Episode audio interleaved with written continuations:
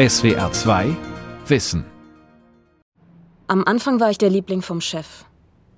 Dann kippte die Stimmung. Die Vorstellung meiner Doktorarbeit wurde zum Desaster. Ich wusste, dass mein Professor mich loswerden wollte. Er hat meine Karriere zerstört. In der Wissenschaft konnte ich nicht mehr Fuß fassen. Eine ehemalige Doktorandin, die anonym bleiben möchte. Ja, wir haben Mobbingprobleme an allen deutschen Hochschulen. Wir haben sie aber auch an ausländischen Hochschulen in der Schweiz. Da sind wir auch mit Vorgängen befasst. Bernhard Kempen, Präsident des Deutschen Hochschulverbands. Ich habe immer wieder Mobbing erlebt. An meinem Lehrstuhl und über eine lange Karriere. Von Studierenden, Promovierenden und von Professorinnen und Professoren. Eine Professorin, die anonym bleiben möchte. Mobbing und Machtmissbrauch in der Wissenschaft von Britta Mersch. Im Wissenschaftsbetrieb herrscht ein harter Konkurrenzkampf. Nur die Besten setzen sich durch. Wer einen Job als Professor oder Professorin ergattert, hat es geschafft. Doch auch dann darf man nicht zimperlich sein. Im Kampf um Ressourcen, Gelder und Renommee werden die Ellenbogen ausgefahren. Doch wo enden die Grenzen eines gesunden Konkurrenzkampfes und wo beginnt Mobbing? Klar ist, wer Mobbing im Wissenschaftsbetrieb erfährt, muss stark sein. So wie diese Professorin. Das Professorenmobbing hat eigentlich immer das Ziel, jemanden daran zu hindern, seine Arbeit zu tun oder sie loszuwerden. Und wie es dazu kommt? Man ist zu gut, man passt nicht rein, man ist anders. Und dann passiert ein wahnsinniger Rufmord manchmal sogar über nationale Grenzen hinaus. Die Professorin möchte anonym bleiben. Ihre Aussagen haben wir für SWR2 Wissen neu einsprechen lassen. Nennen wir sie Christina Zimmermann. Sie ist in der Mitte ihrer Berufslaufbahn und eine von wenigen, die sich traut, mit uns über das Tabu Mobbing zu sprechen, über ihre eigenen Mobbing-Erfahrungen. Christina Zimmermann lehrt Ingenieurwissenschaften an einer Hochschule in Deutschland. Und sie hat eine Traumkarriere hingelegt. Sie war noch jung, als sie Professorin wurde. Heute genießt sie in der Wissenschaft einen guten Ruf, auch im Ausland. Doch an ihrer eigenen Universität wird über sie getuschelt.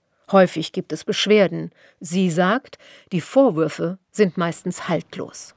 Ich hatte mal eine Erfahrung, da habe ich gerade die Universität gewechselt und hatte einen zukünftigen Kollegen zum Abendessen eingeladen und habe gesagt, wenn er möchte, kann er in unserem Gästezimmer übernachten. Er hat das dann als sexuelle Avancen meinerseits dargestellt. Diese Reaktion war mir völlig unverständlich. Es hat sich später herausgestellt, dass er die Stelle haben wollte, die ich bekommen hatte. Christina Zimmermann hat den Eindruck, dass Doktoranden immer wieder von anderen Professoren angestiftet werden, sich über sie zu beschweren. Statt mit ihr zu sprechen, komme es durch die Dekane oder den Unipräsidenten zu weiteren Eskalationen. Ich sehe eigentlich immer nur die Konsequenzen. Ich darf nicht mehr einstellen oder ich darf keinen Antrag einreichen oder Doktoranden werden plötzlich von Kollegen übernommen. Es wird nicht unterschrieben, nicht mit mir gesprochen. Und wenn man fragt, warum, dann wird gesagt, da gab es eine Beschwerde und die war so gravierend, dass sie sofort an die höchsten Ebenen weitergereicht wurde. Aber sie wird mir, wenn überhaupt, erst Monate später gezeigt. Selbst wenn man zu den Vorwürfen schriftlich Stellung nimmt, werden sie nicht aus dem Weg geräumt. Es gibt keine Klärung. Der Schaden ist extrem. Die Gerüchte bleiben und der Ruf ist ruiniert. Das Ziel der Kampagne gegen sie sei damit erreicht. Die Beschwerden und das Mobbing belasten sie sehr, erzählt sie. Ich überlege, was um Gottes Willen habe ich getan? Was stimmt hier nicht? Und dieses in Frage stellen betrifft einen wahnsinnig. Man kann gar nicht mehr an was anderes denken. Man kann nicht mehr richtig arbeiten, weil man sich sorgt, was habe ich falsch gemacht?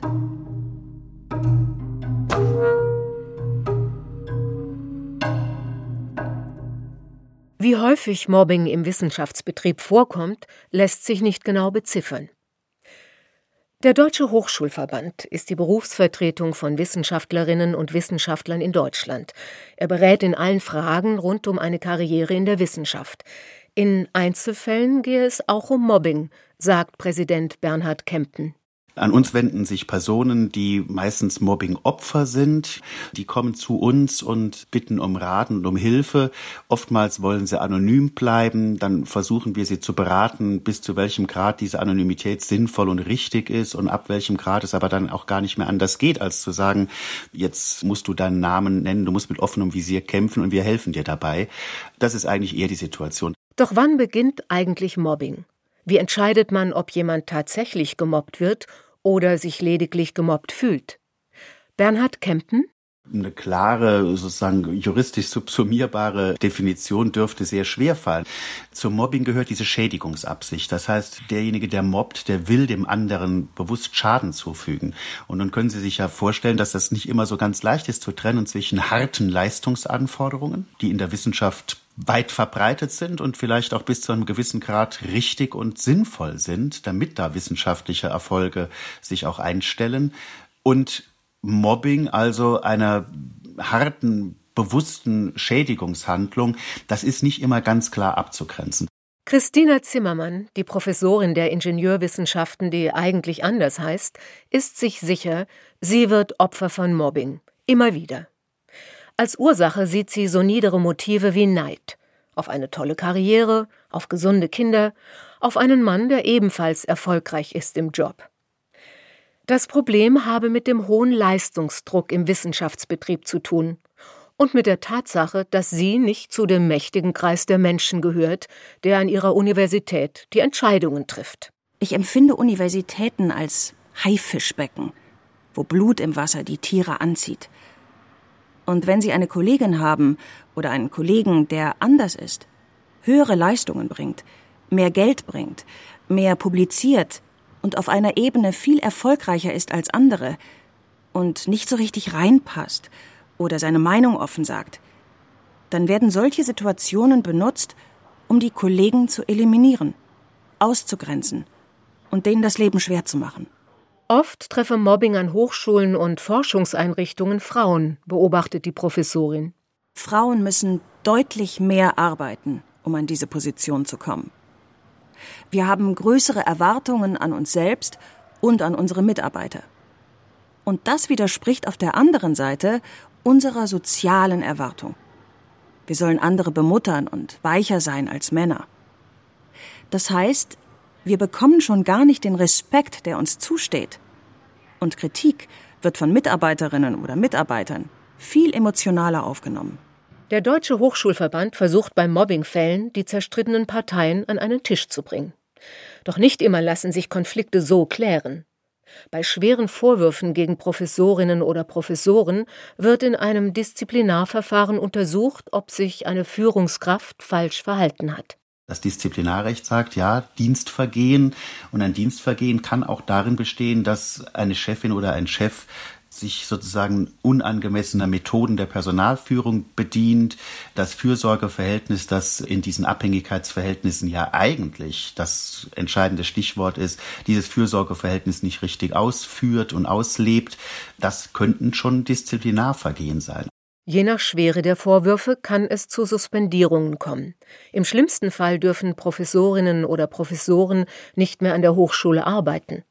Handelt es sich um Vorwürfe der sexuellen Belästigung oder der Nötigung, wird zudem die Staatsanwaltschaft eingeschaltet.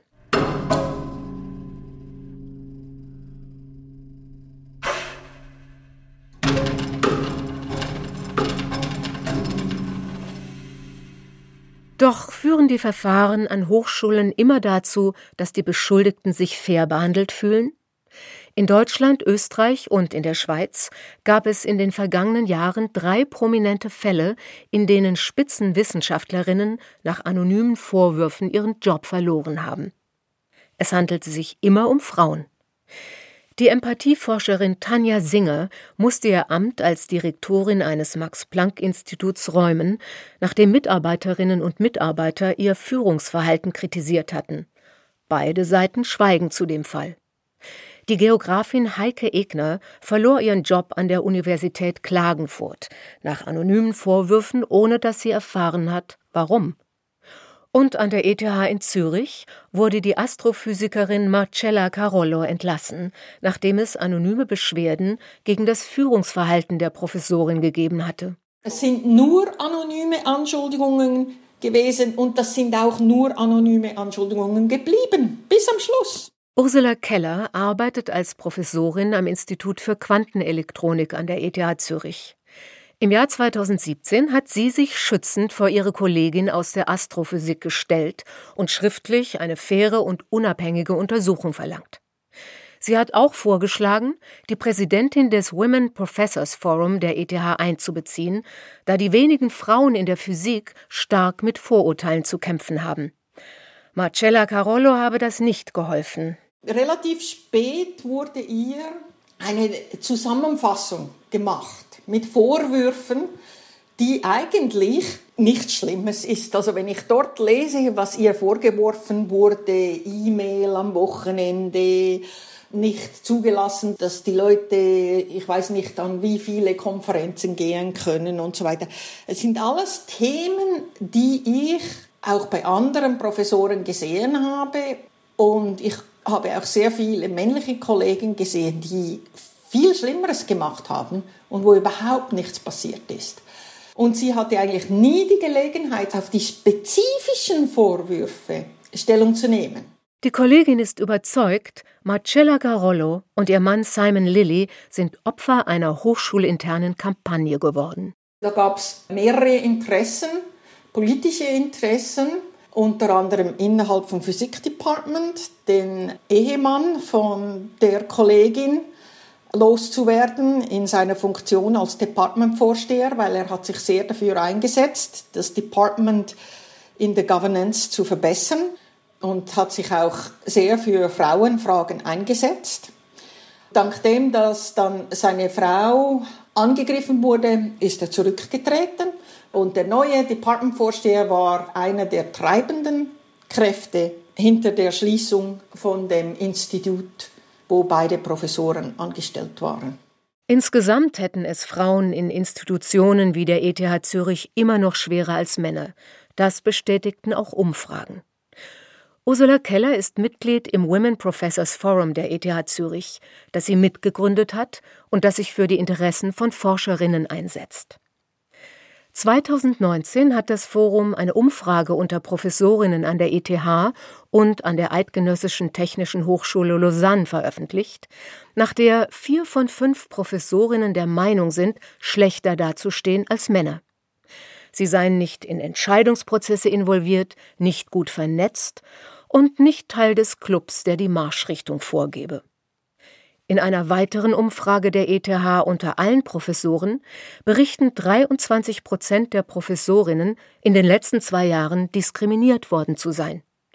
Ursula Keller. Wir haben noch andere Kolleginnen, die im Moment unter Druck sind. Die sind noch nicht öffentlich und es ist ganz schlimm, was dort passiert, auch jetzt noch. Und ich kann doch diese Frauen nicht alleine lassen. Ich bin Senior genug, ich bin sehr erfolgreich. Ich habe jetzt noch vier Jahre bis zur Pensionierung. Ich habe ein extrem großes Gerechtigkeitssinn.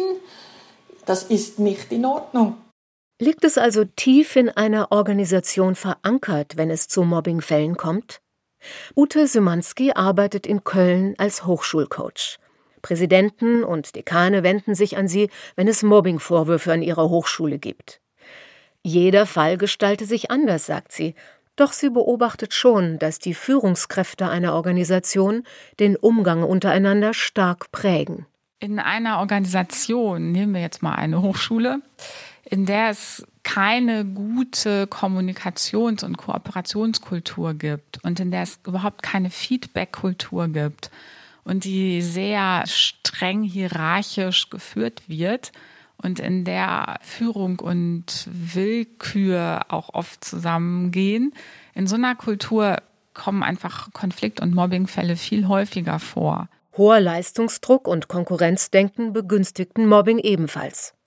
In der Wissenschaft werde man zum Einzelkämpfer ausgebildet. Dass ich schon, wenn ich eine Doktorarbeit schreibe, meine Thesen verteidigen muss, dass ich mich mit diesem recht ruppigen Kritiksystem, dass ich mich da behaupten muss. Nur wer sich Kritik stellt, wird ja anerkannt in der Wissenschaft und oft äh, werden da auch Grenzen überschritten. Also oft ist es eben keine konstruktive, sachliche Kritik mehr, sondern ist es eigentlich nur eine sehr konkurrentisch gedachte Kritik.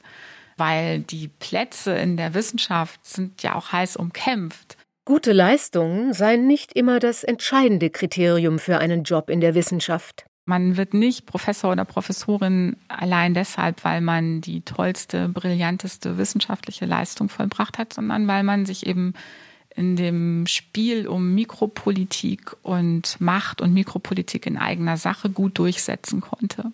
Und deswegen passiere Mobbing auch oft zwischen Kollegen, die unterschiedliche Interessen verfolgen, sagt Ute Simanski. Also ich habe es tatsächlich noch nicht erlebt, dass eine Doktormutter oder ein Doktorvater das überhaupt wirklich vorhatte, einer Doktorandin systematisch zu schaden oder einem Doktoranden und sich dann irgendwelche Mobbing-Sachen überlegt hat. Das hatte ich noch nicht. Was häufiger vorkommt, ist, dass im Kollegium gemobbt wird, also ProfessorInnen unter sich. Das ist ein Fall, den ich häufiger erlebe. Trotzdem berichten auch Doktorandinnen und Doktoranden immer wieder von Situationen, in denen sie unfair behandelt wurden und nichts dagegen tun konnten. Diese ehemalige Doktorandin zum Beispiel wollte an einem Max-Planck-Institut promovieren. Es war ein empirisches Forschungsprojekt im Bereich der Geisteswissenschaften. Zu Beginn sei alles gut gewesen. Der Professor war sehr interessiert an meinem Thema. Er hat mir freie Hand gelassen bei meinem Thema und auch die finanzielle Unterstützung versprochen aller Anliegen, die ich hatte. Auf Veranstaltungen gehen, extra Kurse besuchen, auf Feldforschung ins Ausland gehen, was ja sehr teuer ist. Die Doktorandin möchte ebenfalls anonym bleiben. Auch ihre Aussagen haben wir für SWR 2 Wissen neu einsprechen lassen. Wir nennen sie Miriam König. Nach einem guten Start habe sich das Blatt nach etwa sechs bis acht Monaten gewendet, erzählt sie. Ich sollte mein Forschungsprojekt öffentlich vorstellen. Also am Institut. Und vor versammelter Mannschaft hat er mich öffentlich gedemütigt. Meine Forschung, das Projekt selbst und mich als Forscherin. Seine Kritik hatte weder Hand noch Fuß. Und da habe ich gemerkt, oh meine Güte, da stimmt etwas gar nicht. An der Qualität ihrer Forschung habe dieser Sinneswandel nicht gelegen, ist die ehemalige Doktorandin sicher. Doch sie habe dann nicht weiterarbeiten können. Danach folgten Verweigerung finanzieller Unterstützung für meine Feldforschung – mit der Begründung, meine Arbeit sei schlecht und es gebe kein Geld. Es gab Geld. Das wurde mir auch vom Betriebsrat so versichert. Und zum Punkt, meine Arbeit sei schlecht, es gab keine methodisch oder theoretisch inhaltliche Kritik, die fassbar war. Der Professor habe einfach versucht, sie loszuwerden, sagt Miriam König. Ein gemeinsames Gespräch mit einer Psychologin, die eigentlich vermitteln sollte, habe nur den Zweck gehabt, weiteren Druck auf sie auszuüben. König inzwischen Mitte 30, vermutet, dass etwas ganz anderes hinter dem Verhalten ihres Betreuers steckte. Ich kannte einen anderen Professor aus derselben Disziplin. Ich war mit dem gut befreundet. Das war meinerseits vollkommen platonisch. Der andere Professor hat sich aber über die Zeit in mich verliebt und war obsessiv hinter mir her.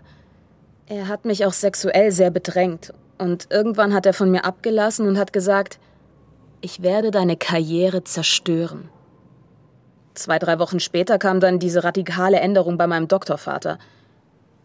Und ich weiß, dass die beiden sich ganz gut kennen. Und meine Vermutung ist, dass der Professor, der sich in mich verliebt hatte, dass er eine Verleumdungsgeschichte gegen mich hat laufen lassen, sodass ich meine Stelle verliere. Aber wie hätte sie diesen Zusammenhang beweisen sollen, von dem sie ja nicht mehr wusste, ob er tatsächlich stimmt? Nach sechs Monaten kündigte die Doktorandin und schlug eine andere Karriere ein. Doch den seelischen Schaden, sagt sie, habe sie noch sehr lange mit sich getragen.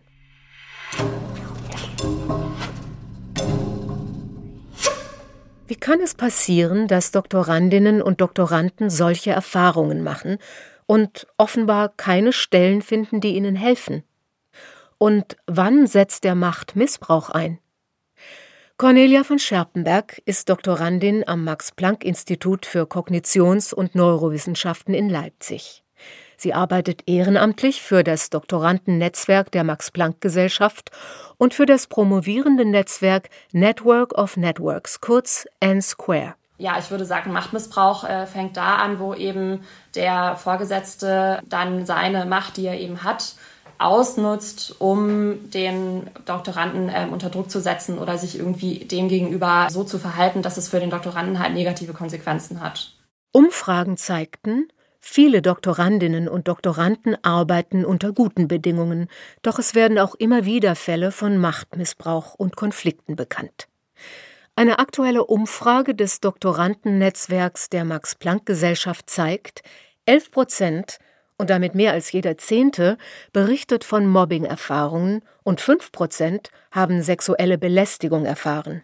Im allerschlimmsten Fall sind es dann natürlich Konfliktfälle auch sexueller Art, aber die, würde ich sagen, sind in der Minderheit. Ansonsten sind es einfach Fälle, die so das wissenschaftliche Arbeiten halt äh, betreffen, beziehungsweise die eben genau da ansetzen, wo eben diese Abhängigkeit besteht, nämlich in Form von, wie lange läuft die Promotion, wann kann die abgeschlossen werden und wie ist das Arbeitsverhältnis strukturiert, ist es auch abhängig von dem Betreuer oder der Betreuerin, mit der es dann zum Konflikt kommen kann. Oft gehe es um die Frage, was Doktorandinnen und Doktoranden leisten müssen, um erfolgreich zu promovieren. Und dann kann es aber sein, dass eben an verschiedenen Stellen da Steine in den Weg gelegt werden, beziehungsweise der Betreuer vielleicht nicht in einem angemessenen Umfang sozusagen anerkennt, was man da eigentlich leistet oder auch sehr unrealistische Deadlines erwartet. Ja, oder den Doktoranden halt in bestimmten Formen unter Druck setzt, zu bestimmten Ergebnissen sehr schnell jetzt zu kommen oder noch eine Publikation aus dem Ärmel zu zaubern. Das Doktorandennetzwerk N-Square das die Interessen von rund 15.000 Doktoranden an außeruniversitären Forschungseinrichtungen vertritt, macht sich dafür stark, das Betreuungsverhältnis zwischen Doktoranden und Professoren auf ein stabiles Fundament zu stellen. Dass man, wenn es zu Konfliktfällen kommt, dass dann eben die Opfer auch tatsächlich geschützt werden und auch in der Anonymität eben sicher sein können, dass das nicht das Ende ihrer Promotion im schlimmsten Fall bedeutet, ähm, wenn sie einen Konflikt gemeldet haben. Die Max-Planck-Gesellschaft sagt, sie hat sich in den vergangenen Jahren intensiv mit dem Thema auseinandergesetzt. Immer wieder hatten Forscherinnen und Forscher in den vergangenen Jahren anonym über Schikanen berichtet. Die Max-Planck-Gesellschaft hat deshalb Wege geschaffen, damit Doktoranden und Postdocs bei Problemen Hilfe bekommen, sagt Generalsekretär Rüdiger Willems. Wir haben insbesondere eine externe Vertrauenskanzlei engagiert, bei denen Mitarbeitende auch anonym ihre Beschwerden adressieren können. Und das ist, glaube ich, ein, ein, großer Vorteil, weil wir die Fälle auf die Weise erfahren, die Tatbestände erfahren, ohne dass der Einzelne, die Einzelne die Furcht haben muss, irgendwelchen äh, Repressalien ausgesetzt zu sein. Auch die Person, die beschuldigt wird, müsse die Chance auf ein faires Verfahren bekommen, betont Rüdiger Willems. Denn stellen Sie sich vor, Sie landen mit einem Vorwurf etwa sexueller Diskriminierung oder Ungleichbehandlung in der Zeitung. Dieser Makel ist zunächst mal da. Deswegen müssen wir auch immer gut überlegen, wie schützen wir denjenigen, der von solchen Vorwürfen möglicherweise unberechtigt überzogen worden. Trotzdem bleibt die Frage, ob die Stellen, die zur Klärung geschaffen werden, auch immer ihren Zweck erfüllen. Die Professorin Christina Zimmermann, die an ihrer Hochschule Mobbing erlebt, hat da ihre Zweifel. Wir haben auch die Situation, dass Gleichstellungsbeauftragte in Doppelfunktionen unterwegs sind. Also als Ombudsperson für die Doktorandinnen und Doktoranden und für die Gleichstellung der Professorin. Und das geht nicht. Das ist ein Interessenskonflikt, denn man unterstützt die Doktorandin gegen die Professorin und sollte doch eigentlich für beide da sein. Rüdiger Willems dagegen ist optimistisch, dass Personalräte, Gleichstellungsbeauftragte und Ombudsleute dabei helfen können, Mobbingfälle aufzuklären und die Interessen aller Beteiligten zu wahren. Weil die Betroffenen alle, sowohl die Führungskraft als auch die Beschwerdeführer, haben ja ein Interesse daran, dass was passiert, dass man zum Schluss also auch weiß, was war die Konsequenz, ist da eine Ermahnung rausgekommen, ist da eine Abmahnung rausgekommen, wie geht man mit dieser Situation seitens der Max-Planck-Gesellschaft um. Rüdiger Willems denkt nicht, dass Strukturen innerhalb der Max-Planck-Gesellschaft Mobbing oder Machtmissbrauch begünstigen.